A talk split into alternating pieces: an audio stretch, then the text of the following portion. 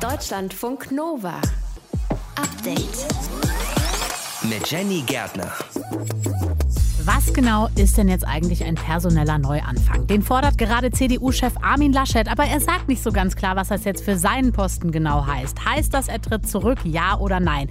Ich habe mit einer CDUlerin gesprochen, mit Sabine Buder, und die sagt, es muss Rücktritt heißen bei diesem Wahlergebnis. Ich habe im Wahlkampf immer gesagt, Freunde, am Sonntag ist Zeugnisausgabe. Es ist die Zeugnisausgabe für die Politiker und diejenigen, die es werden wollen. Wir haben unsere Noten bekommen und sie sind katastrophal. Wie sich die Partei neu aufstellen sollte, Ihrer Meinung nach, das hört ihr jetzt. Und wir gucken in den Irak, da wird nämlich am Sonntag gewählt. Kann allerdings sein, dass viele Leute gar nicht hingehen, weil sie die Wahl boykottieren wollen. Warum das besprechen wir ebenfalls. Außerdem ist der neue Bußgeldkatalog da. Das heißt, Falschparken wird ganz schön teuer, Freunde. Wenn du dein Auto ähm, im Halte- oder Parkverbot abstellst oder auf einem Parkplatz, der nur für so E-Autos reserviert ist, dann musst du bald bis zu 55 Euro zahlen. Auch wenn du in der zweiten Reihe parkst, wird es teurer, ebenfalls 55 Euro. Genauso teuer ist das Parken auch auf Gehwegen oder Radwegen. Das sagt Johannes Döbbelt aus dem Update-Team. Wer jetzt auch zu schnell unterwegs ist oder eben falsch parkt, muss demnächst richtig viel zahlen. Wie viel und was das bringen soll, das hört ihr jetzt im Update-Podcast. Am Freitag, 8. Oktober. Auf geht's. Deutschlandfunk Nova. Tja, was hat er denn jetzt eigentlich ganz genau gesagt gestern? Die personelle Neuaufstellung der CDU werden wir ebenfalls zügig anpacken.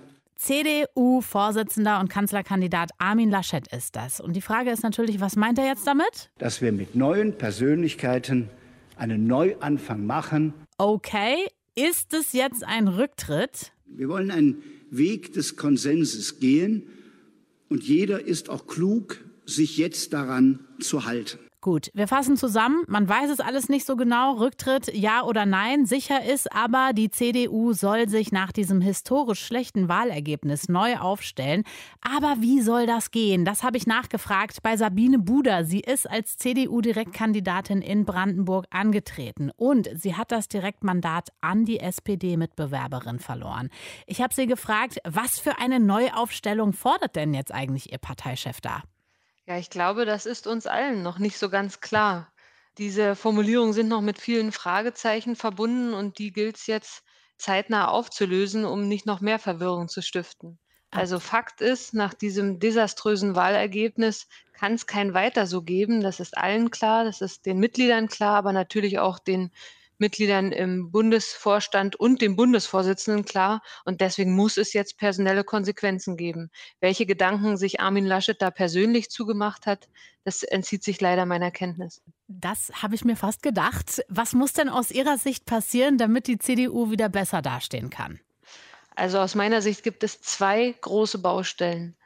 Das eine ist die mangelnde Beteiligung der Mitglieder im Wahljahr 2021. Mhm. Wissen Sie, ich bin in meiner Familie die einzige mit einer Parteimitgliedschaft. Ich wohne im Nordosten Brandenburgs in Ostdeutschland und hier ist es nicht üblich, dass man Mitglied einer Partei ist. Man hat sich von den 30 Jahren SED noch nicht erholt.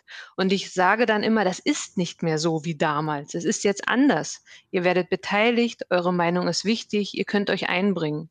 Und ich gerate zuweilen am Familientisch in Erklärungsnot. Und dieses Wahljahr hat das Ganze auf die Spitze getrieben. Es war für mich sehr, sehr schwierig, all das, was rund um die Bundesvorsitzendenwahl im Januar gelaufen ist, zu rechtfertigen, und zwar nicht nur am Familientisch. Und es war noch viel schwieriger zu erklären, wie es zur Erklärung dieser K-Frage im April kam. Die Mitglieder haben sich schlichtweg nicht mitgenommen gefühlt. Und deshalb brauchen wir eine, eine intensive basisdemokratische Erneuerung der Partei.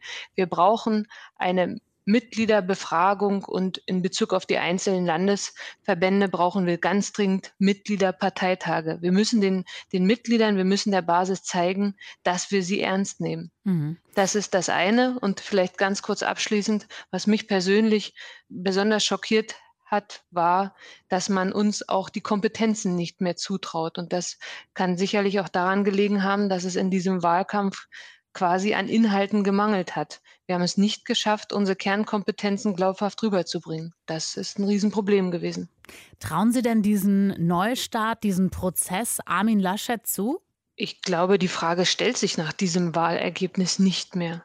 Das kann doch jetzt keiner ernsthaft erwarten, dass er auf dieser Position bleibt. Hm. Also das wäre wieder ein Affront gegen die Mitgliedschaft. Irgendwann müssen Wahlergebnisse auch wieder eine Rolle spielen. Ich habe im Wahlkampf immer gesagt, Freunde, am Sonntag ist Zeugnisausgabe. Es ist die Zeugnisausgabe für die Politiker und diejenigen, die es werden wollen. Und es darf nicht sein wie im Brandenburger Schulsystem, dass Noten gar keine Rolle mehr spielen. Wir haben unsere Noten bekommen und sie sind katastrophal das ist ein Sitzen geblieben im wahrsten Sinne des Wortes. Und da können wir doch jetzt nicht mit dem gleichen Personal weitermachen. Auf keinen Fall. Wir haben gerade schon rausgehört, mehr auf WählerInnen, auf Mitglieder hören. Das ist auf jeden Fall jetzt wichtig für Sie. Sehen Sie mhm. denn dafür auch den Willen in der Partei?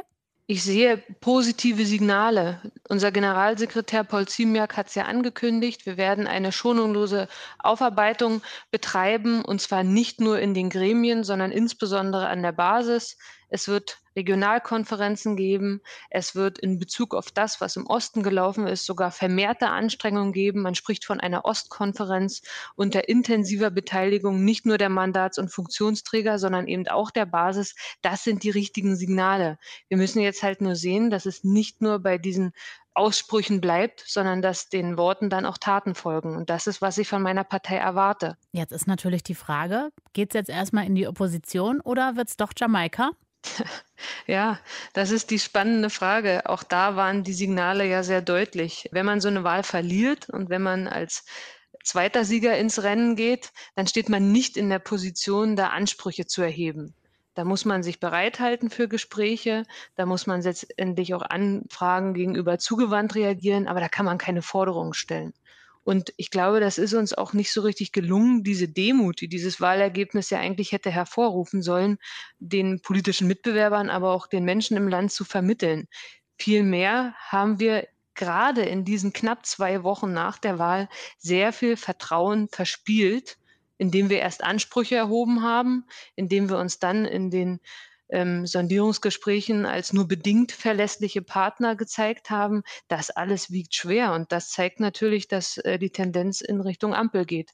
Finde ich schade, aber auch da muss man mit Demut Dinge akzeptieren. Das sagt Sabine Buder von der CDU. Wir haben uns angeschaut, was diese Neuaufstellung ihrer Partei sein könnte, nachdem Armin Laschet gesagt hat, wir brauchen auf jeden Fall einen personellen Neuanfang. Ob das jetzt heißt Rücktritt ja oder nein, das werden wir hoffentlich bald erfahren. Deutschlandfunk Nova. Update. Oh Mann, das war echt ein ziemliches Hin und Her mit diesem Bußgeldkatalog mit dem neuen. Ihr erinnert euch, im letzten Jahr wurde das Rasen- und Falschparken schon mal ganz kurz für kurze Zeit teurer. Um das Ganze auch für den Straßenverkehr, vor allen Dingen für Radfahrerinnen und Radfahrer sicherer zu machen, das war das Versprechen von Verkehrsminister Andreas Scheuer. Versprochen, gehalten. Mit klaren Regelungen stärken wir den Radverkehr und sorgen dafür, dass das Radfahren zügig, spürbar, attraktiver und sicherer wird. Das Versprechen wurde dann aber doch nicht gehalten, denn die neuen Regeln wurden unter anderem wegen eines Formfehlers wieder zurückgenommen. Seit heute ist aber klar, es wird jetzt wirklich teurer. Denn der Bundesrat hat heute dem Bußgeldkatalog, dem neuen, zugestimmt. Johannes Döbbelt aus dem Update-Team, was ändert sich denn jetzt? Was wird denn teurer? Ja, also zum einen wird Falschparken deutlich teurer. Also wenn du dein Auto ähm, im Halte- oder Parkverbot abstellst oder auf einem Parkplatz, der nur für so E-Autos reserviert ist, dann musst du bald bis zu 55 Euro zahlen. Bislang war das viel billiger, nämlich eher so 15 Euro. Auch wenn du in der zweiten Reihe parkst, wird es teurer, ebenfalls 55 Euro. Genauso teuer ist das Parken auch auf Gehwegen oder Radwegen, wobei sich die Strafe da sogar noch mal ein bisschen erhöhen kann. Wenn du nämlich länger als eine Stunde dort stehst, das machen wahrscheinlich viele so, dann sind es 70 Euro. Oh. Und wenn du äh, gleichzeitig mit dem Auto auch noch andere behinderst oder sogar eine Sachbeschädigung auslöst, dann kann das sogar bis zu 100 Euro kosten. Und noch einen Punkt in Flensburg äh, bringen obendrauf. Also es gibt ja so verschiedene Abstufungen immer je nach Situation. Da bin ich ja mal sehr gespannt, denn heute stand ich tatsächlich nicht so ganz so gut und habe direkt ein Knöllchen bekommen. Deswegen bin ich gespannt, ob das jetzt schon, naja, nach der neuen Rechnung sozusagen läuft. Wir können festhalten, falsch parken, egal wo, wird insgesamt teurer. Wie ist es mit dem zu schnell fahren? Auch das wird teurer, da sind die Bußgelder jetzt zum Teil doppelt so hoch. Also wenn du ähm, zum Beispiel innerorts unterwegs bist und so zwischen 16 und 20 km/h zu schnell fährst und dann geblitzt wirst, dann hat das bisher 35 Euro gekostet und jetzt eben das Doppelte, also 70 Euro. Und dann gibt es noch eine neue Regel, die vor allem die Sicherheit von Fußgängern und Radfahrern erhöhen soll. Denn es ist ja besonders gefährlich, wenn Lkw in der Stadt abbiegen Ja. und dabei dann Leute auf dem Fahrrad oder Fußgänger übersehen. Dabei passieren ja leider oft auch tödliche Unfälle. Mhm. Und da gibt es jetzt die neue Regel, die Lkw-Fahrer dazu bringen soll, dass sie eben ganz langsam abbiegen. Das heißt, Lkw-Fahrer, die innerorts beim Rechtsabbiegen nicht mit Schrittgeschwindigkeit fahren, also wirklich sehr langsam, die werden mit 70 Euro zur Kasse gebeten. Jetzt hast du sehr, sehr viel erzählt von den Bußgeldern, die sich erhöhen. Aber was ist mit Punkten in Flensburg oder auch Führerscheinentzug? Ändert sich da noch irgendwas? Nee, da ändert sich kaum was. Also ursprünglich sollte es ja mal schneller als bisher Fahrverbote auch geben für diejenigen, die mit deutlich erhöhter Geschwindigkeit unterwegs sind. Also dass der Führerschein dann wirklich weg ist für eine Zeit. Das war noch im letzten Jahr der Plan, aber in diesem neuen Kompromiss, der von Bund und Ländern ausgehandelt wurde, ist davon tatsächlich nichts mehr übrig. Also bei den äh, Punkten in Flensburg und auch bei den möglichen Fahrverboten bleibt für die Raser, die besonders schnell fahren, alles wie früher, also keine Verschärfung. Mhm. Trotzdem sind ja die Strafen insgesamt verschärft worden. Was bringt das eigentlich, um wirklich das Verhalten der Leute im Straßenverkehr zu ändern?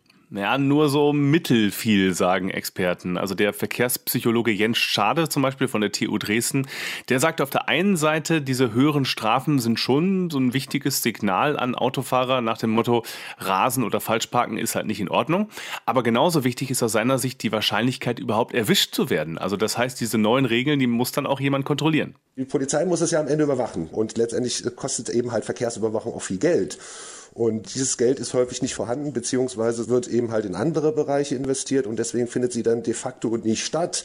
Ja, und wenn die Wahrscheinlichkeit, erwischt zu werden, sehr gering ist, dann ist es auch nicht mehr so entscheidend, wie hoch die Strafe ist, sagt Jens Schade. Und wie schätzen Fachleute das ein, dass sich bei Fahrverboten und Punkten in Flensburg nichts ändert?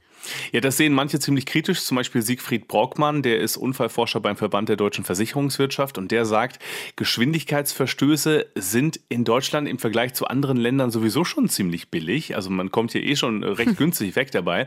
Und auch deshalb äh, sieht er die Punkte in Flensburg als das deutlich wichtigere Mittel an. Die Grenze ist immer dann erreicht, wo es in die Punkte geht. Das versuchen die meisten zu vermeiden. Und deswegen war mein Vorschlag ja auch immer schon, äh, nicht nur an der Bußgeldschraube zu drehen, sondern insbesondere bei den Punkten nochmal nachzulegen. Das hat dann auch den Vorteil, dass es natürlich sozial auf alle gleich wirkt. Denn der eine kann sich 50 Euro leicht leisten und der andere eben gar nicht. Die Punkte wirken aber immer. Ja, aber genau da, also bei der Frage, ab wann kriegst du jetzt einen Punkt in Flensburg, da hat sich zumindest bei dem zu schnell fahren ja nichts geändert. Der neue Bußgeldkatalog ist da. Der Bundesrat hat ihm heute zugestimmt. Vor allen Dingen das Falschparken und das zu schnelle Fahren werden deutlich teurer. Infos waren das von Johannes Döbbelt. Deutschlandfunk Nova. Update.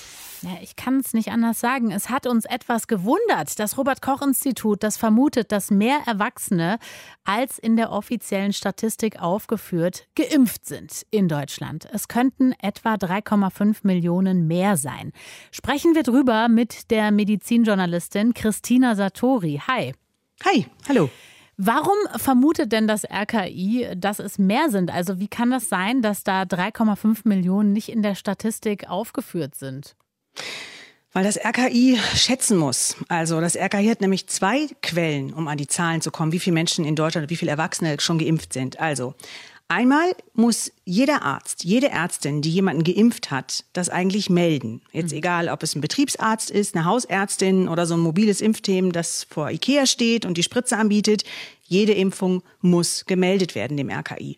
Und demnach sind so 70 bis 75 Prozent der Erwachsenen in Deutschland vollständig geimpft. Und die andere Quelle für das RKI, das ist eine Umfrage, die das RKI durchführt. Da werden regelmäßig 1000 zufällig ausgesuchte Menschen in Deutschland befragt zum Thema Impfen, telefonisch. Und da wird dann gefragt, alles Mögliche, unter anderem auch, sind sie vollständig geimpft? Und wenn man das Ergebnis aus dieser aktuellen Befragung jetzt hochrechnet, dann wären schon viel mehr Erwachsene, also Menschen über 18, vollständig geimpft, nämlich so um die 85 Prozent, grob gesagt. Und aus diesen beiden Angaben, da hat das RKI jetzt so eine Art Mittelwert gerechnet. Und ähm, demnach sagen sie, sind ungefähr 80 Prozent der Erwachsenen doppelt geimpft. Und das sind dann ungefähr dreieinhalb Millionen mehr Menschen, als bisher in der Statistik auftauchen. Das heißt, dass das Robert-Koch-Institut, das eine zentrale Rolle bei der Bekämpfung der Corona-Pandemie spielt und vor allen Dingen auch was die Empfehlungen angeht, die geben sie ja raus, was die damit zu tun haben, dass die keine genauen Zahlen im Prinzip haben oder keinen genauen Überblick. Wie kann das sein? Naja, weil beide Angaben eben nicht ganz stimmen. Also, es haben einige Betriebsärztinnen und andere Ärztinnen noch gar nicht alle Impfungen gemeldet, die sie durchgeführt haben.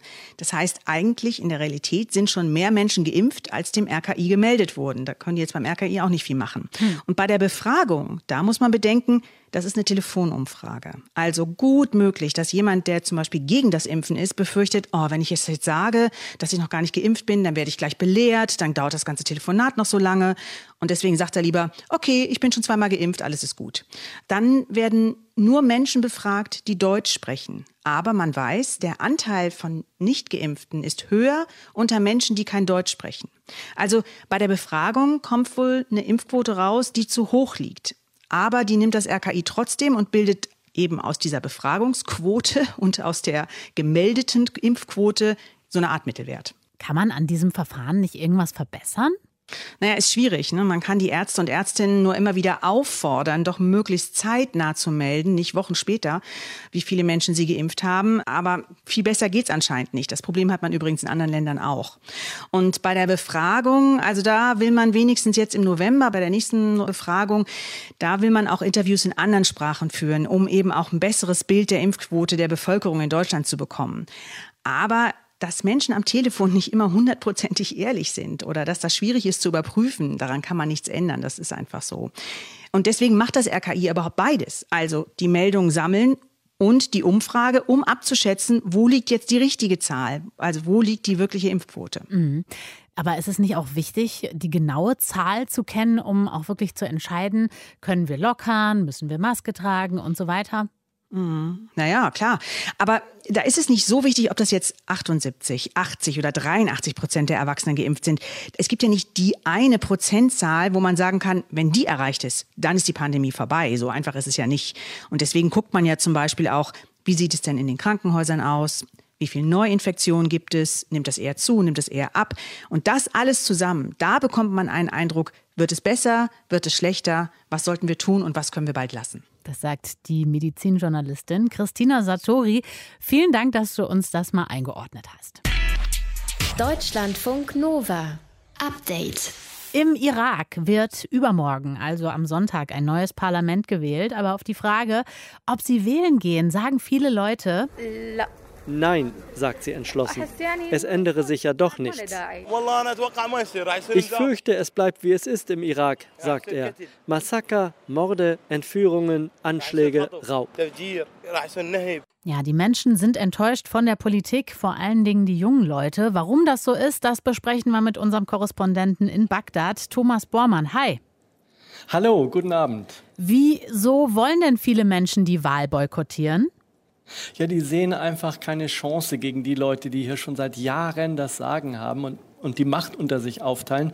In kaum einem Land der Welt gibt es so viel Korruption in, wie im Irak.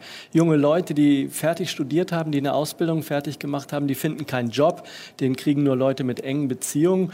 Und genau dagegen sind vor zwei Jahren viele junge Menschen auf die Straße gegangen. Sie haben protestiert gegen Korruption und auch gegen die Milizen, die in vielen Gegenden ihre Macht mit Waffen sichern. Und genau diese Proteste vor zwei Jahren, die wurden dann brutal niedergeschossen. Sechs 600 junge Leute wurden damals getötet, teils von vermummten Polizisten, teils von diesen Milizen. Und das Schlimme, die Täter wurden nie ermittelt, weil im Irak gibt es praktisch keine funktionierende Justiz. Und deshalb sagen sich Millionen ihrer allem die meisten Jungen, warum sollen wir wählen, wenn die Mächtigen zur Not mit Gewalt ihre Macht verteidigen? Mhm. Du hast gerade schon gesagt, also Jobperspektive ist schlecht. Was sind denn sonst noch die Themen, die die Menschen gerade beschäftigen? Ja, vor allem auch die mangelnde Sicherheit, die Angst vor Anschlägen. Zum einen sind immer noch IS-Kämpfer in irgendwelchen Verstecken, denn man darf nicht vergessen, bis vor vier Jahren hatte der selbsternannte islamische Staat große Teile des Irak besetzt und dort sein Terrorregime ausgeführt.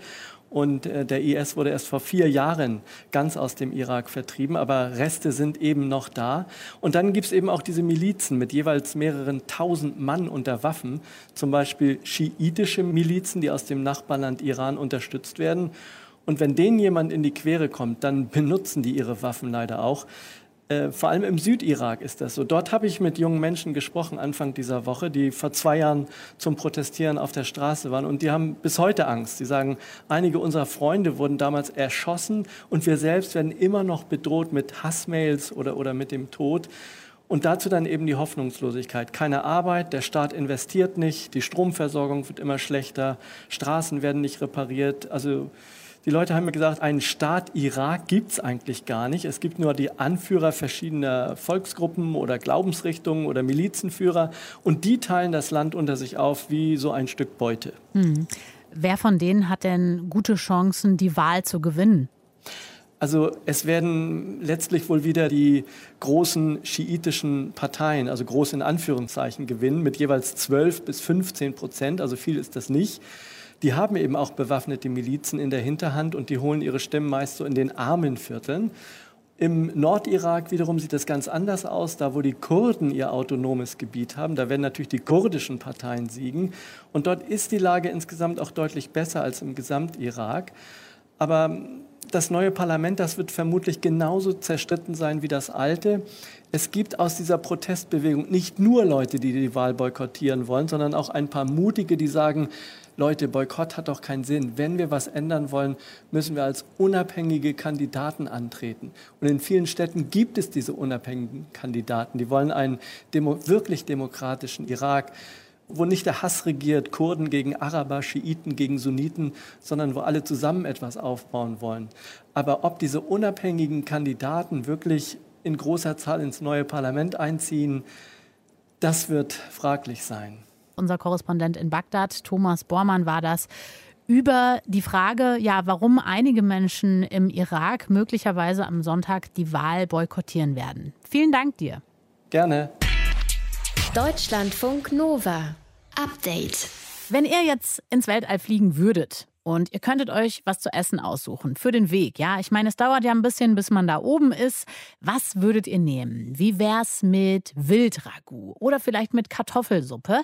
Das nimmt Matthias Maurer mit, wenn er Ende Oktober zur internationalen Raumstation ISS aufbricht. Der kommt aus dem Saarland. Da haben 5000 Menschen letztes Jahr abgestimmt, was er essen sollte.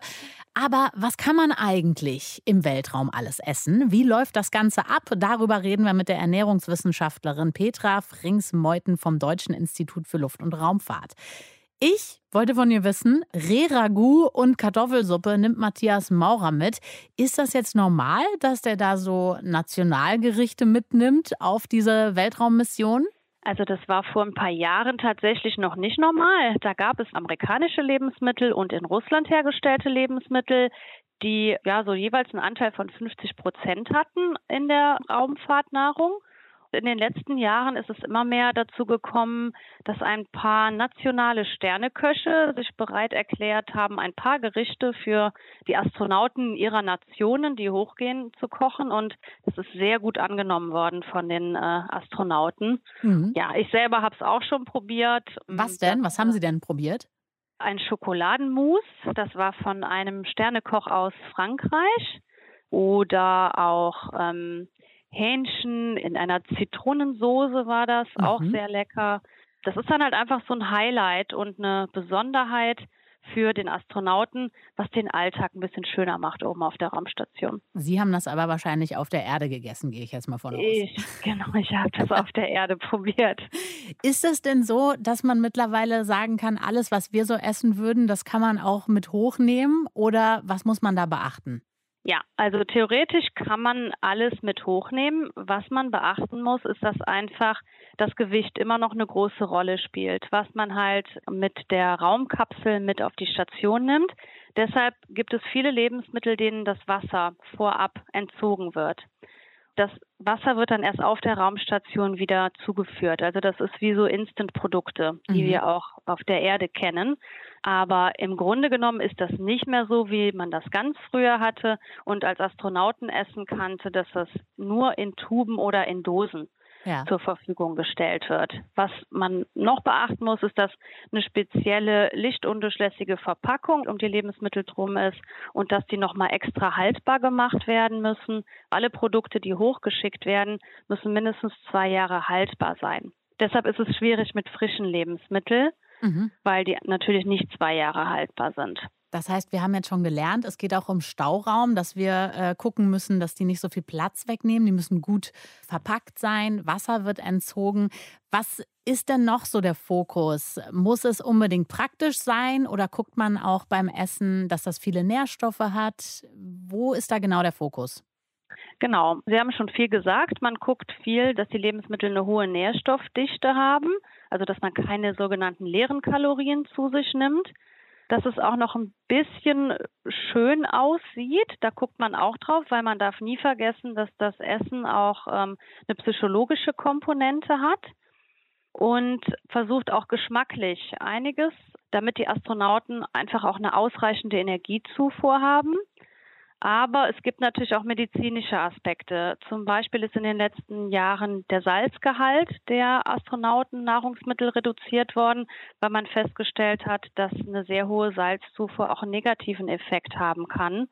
Die Astronauten lieben das zwar, das Salzige, weil der Geschmackssinn etwas reduziert ist im All. Mhm. Aber dennoch ist man dann dazu übergegangen, zum Beispiel den Salzgehalt in den Lebensmitteln etwas zu reduzieren. Wenn Sie jetzt die Gerichte probiert haben auf der Erde, die eigentlich gedacht waren für AstronautInnen, die da oben sind, waren die dann besonders stark gewürzt? War das Schokoladenmus dann sehr, sehr süß? Ich fand es schon sehr schokoladig, ja. Das ist aber nicht generell der Fall. Also es ist zwar so, dass die Astronauten immer vorher auf der Erde auch so ein Taste Panel nennt man das machen und dann können die die Lebensmittel bewerten erstmal auf der Erde dann sieht man, wenn die die Lebensmittel im All essen, dass sie sie teilweise unterschiedlich bewerten, obwohl es das gleiche Lebensmittel ist. Aber es wird jetzt nicht deshalb extra es sehr viel geschmackintensiver gemacht. Also man passt das schon auch ganz normal an den Geschmack auf der Erde an. Das sagt die Ernährungswissenschaftlerin Petra Frings-Meuthen vom Deutschen Institut für Luft- und Raumfahrt. Wir haben uns angeschaut, was man essen kann. Auf dem Weg zur internationalen Raumstation ISS nimmt Matthias Maurer auf jeden Fall Wildragout und Kartoffelsuppe. Das ist das Menü seiner Wahl, beziehungsweise die Wahl wurde für ihn getroffen. 5000 Menschen im Saarland haben für ihn abgestimmt. Was man ansonsten alles da oben essen kann, haben wir besprochen. Deutschlandfunk Nova. Update. Montag bis Freitag, immer zwischen 18 und 20 Uhr. Mehr auf deutschlandfunknova.de.